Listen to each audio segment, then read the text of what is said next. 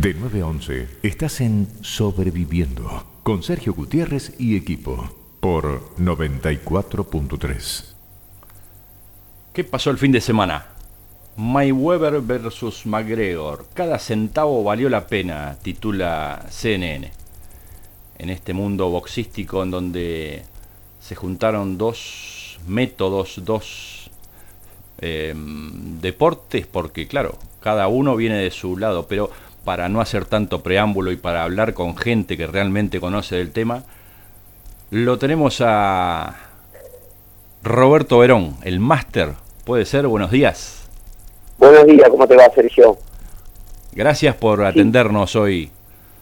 No, por favor, un placer. Pero muchas veces no nos gusta hablar de lo que no, no conocemos, entonces vamos a la fuente. Y vamos a empezar en este en esta pequeña comunicación vamos comentame cómo fue la pelea Mira, la verdad que fue exactamente lo que, por lo menos los que estamos en el mundo de las artes marciales y por ahí los deportes de contacto, eh, es lo que nosotros habíamos previsto, es decir, ya sabíamos que iba a pasar esto. Eh, es más, duró mucho tiempo eh, McGregor en, en, lo que es una pelea con Mayweather, pero eh, realmente fue un buen circo bien vendido, nada más, eso es lo que nosotros creemos. Y te digo nosotros porque por ahí lo charlamos muchísimo con compañeros míos de la federación y eso, y, la verdad que, bueno, este, fue un buen show, nada más. Fue un muy, buen show. Y la verdad que muy bien vendido y todo, pero a la gente le gustó y eso, lo, eso es lo que importa. Bien, vos decís que se extendió por demás, o sea, vos pensabas que esto iba, eh, la pelea iba a terminar antes.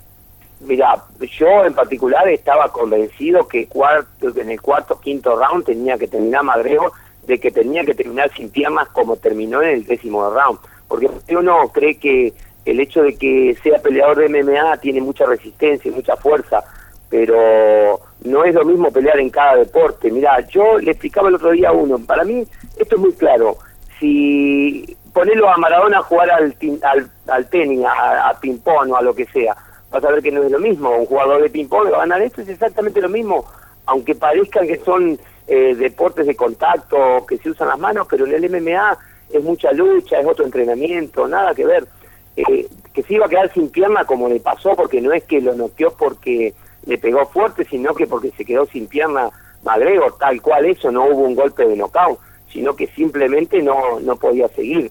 Pero después eh, es justamente por el nivel de deporte de cada uno es totalmente distinto el trabajo de uno con el trabajo de otro. Más allá de que Madrego se había preparado dos meses antes con entrenadores de boxeo. Pero lo que para mí fue eh, lo principal que lo que les importaba a ellos era vender el show. Y segundo, McGregor se tiraba que si metía una mano en ese primer round, eh, noqueaba, eh, podía llegar a subir 10 mm, escalones, este, porque lleva una carrera muy bien él. Entonces tiraba que si ganaba se iba arriba del todo en, lo que es boxeo y en lo que es el todo, así que iba a estar mejor cotizado, por supuesto. Los Pero después, después te explico. Para... Los comentaristas, Ajá, los comentaristas, eh, yo escuchaba mientras este, veía la pelea, que hablaban de una relación también importante en cuanto a la edad, ¿es así? ¿A cuál? A la edad, a la edad de cada ah, A ver, Madrego se tiraba a eso, a la edad que tiene este, Mayweather, pero por la edad, ¿no? Por supuesto. Pero no, está muy entrenado. Hay que recordar que Mayweather se dedicó toda la vida a esto. Entonces la edad no le iba a jugar en contra con él. Ahora, hoy Mayweather con un chino Maidana, no sé. ¿Entendés? Eh, con un coto, tipo así, hoy no sé cómo, cómo andaría porque realmente la edad le juega un poco en contra. Pero no, con un prácticamente con un novato en boxeo, no, no le, no le llega ni a, ni a los pies, porque ya, con la cancha nada más él está ganando. Y eso que no peleó su ritmo de pelea, porque su pelea es entrar y salir, y sin embargo lo llevó al ataque a Madero, pues como que si estaría peleando para noquearlo, que era lo que tenía que hacer. ¿Sabes cómo es esto? Eh, si le llegaba a pegar una mano eh, una mano perdida por ahí Madero en los primeros rounds, iba a ganar de una manera que, bueno, insólita. Pero es muy difícil que le gane, era muy difícil, era, imposible, era un tipo muy preparado contra un novato. pero para nosotros, mm, del mundo de las artes marciales, de deporte de contacto, fue un gran, una gran pelea porque, bueno, se demostró que con estos deportes también se puede llegar a boxear, se puede llegar a hacer, este, por lo menos estar arriba del ring y que y ser bien pago como fue en este caso Magrego, porque en los deportes de contacto no es tan pago como es el boxeo. Claro. Eh, McGregor sigue con su carrera, me imagino, en la Sí, sí, sí, bueno, por supuesto, esto solamente fue un show para él. Mm. No no creo que vuelva a boxear con nadie, solamente fue un show. Este, aparte, el hecho de darle la, la licencia profesional ya habla de una federación que también estaba haciendo un show, porque no le pueden dar una licencia profesional a un tipo que ni siquiera tiene una pelea de amateur en box. Así que le dieron la licencia cuando el box es algo que las federaciones eh, te, exigen muchísimos requisitos. Pero a él se la dieron solamente para que haya un show y que, bueno, y, que haya mucha gente que gane mucha plata. Y que nosotros miremos una pelea que estábamos todos pendientes de lo que era la pelea, más allá de que eh, sabíamos lo que podía pasar, estábamos todos pendientes igual. Y bueno, pero yo pienso que le hace bien también porque es como que publicita tal vez un poco más este, su, su función en la en el deporte de contacto, como decís vos, ¿no? Claro, por supuesto que le hace muy bien. Esto fue una propaganda gratis para todos los que los que de alguna manera hacemos MMA. Eh, o sea, viste estos deportes, si no se dan a conocer de esa manera, no se pueden dar a conocer, porque son deportes que no están muy bien vistos, por más que se haga Arena Tour en Argentina o se haga en, Buenos, en Estados Unidos lo que es toda la parte de MMA, que se, que se publicita mucho, que se gana buena plata, pero no es tanto como en el box. Pero sí, por supuesto, eh, pone las peleas mixtas en, en otro nivel, por supuesto. Roberto, ahora sí, te llevo al, al plano nacional o al plano local. ¿Cómo, cómo están dando el, tu, tu relación con el, con el con el gimnasio? Y mira, la verdad es que este, a full. Ahora estamos muy dedicados a, con la parte de Kung Fu a, hacer exhibiciones más en beneficio. Por ejemplo, el sábado tuvimos en la escuela 5, después habíamos estado en algunos merenderos también colaborando, así que bueno, estamos este, demostrando la parte de Kung Fu en eso. Eh, fuimos a competir el domingo también a Buenos Aires, a Victoria, perdón, con unos chicos y, y bueno, les fue bien a todos, así que todos estuvieron en el podio, que eso es importante. El sábado habíamos ido, el sábado pasado también, a la noche fuimos a competir con los chicos a, a, Santa Fe, los chicos de kickboxing, este, llevé cinco peleadores y ganaron cuatro, así que bueno, este, se está haciendo, se está moviendo bien.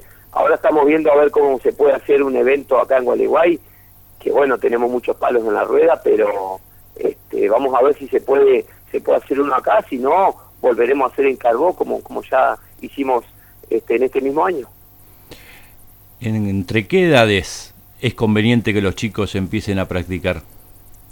Mira, hoy estamos eh, en una época muy difícil, entonces mucho, muchas chicas están yendo a aprender kickboxing más como defensa personal. Así que, viste, como que ya no hay edad, porque hay, chicas de 11, 12 años que están haciendo defensa personal. Y ya más chicos empiezan haciendo kung fu, que es un arte marcial donde tiene mucha disciplina, mucho, entonces como que bueno, de a poquito se van metiendo de chico y después por ahí cambian al, kickboxing o a otras disciplinas. Más allá de que en mi gimnasio este, hay mucho trabajo aeróbico, hay una escuela de crossfit y todas esas cosas, pero este, más allá de todas esas actividades, los deportes de contacto es lo que más este, no, no, nos representa. ¿Cuántas, ¿Cuántas generaciones ya capaz que pasaron, no? Por el gimnasio. Tenés chicos de, que los viste crecer casi. Por supuesto, y que hoy mandan a sus hijos. Hace 24 años que doy clase. Así que imagínate, hay muchos chicos hasta que se han hecho parejas ahí dentro del gimnasio y hoy están mandando a sus chicos a, aprender Kung Fu.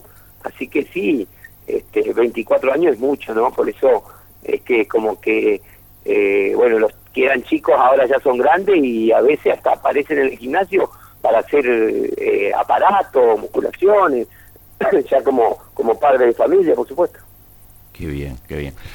Roberto, eh, entonces próximamente estás terminando a ver si algunos se pueden algunos palos de la rueda y hacer un evento acá.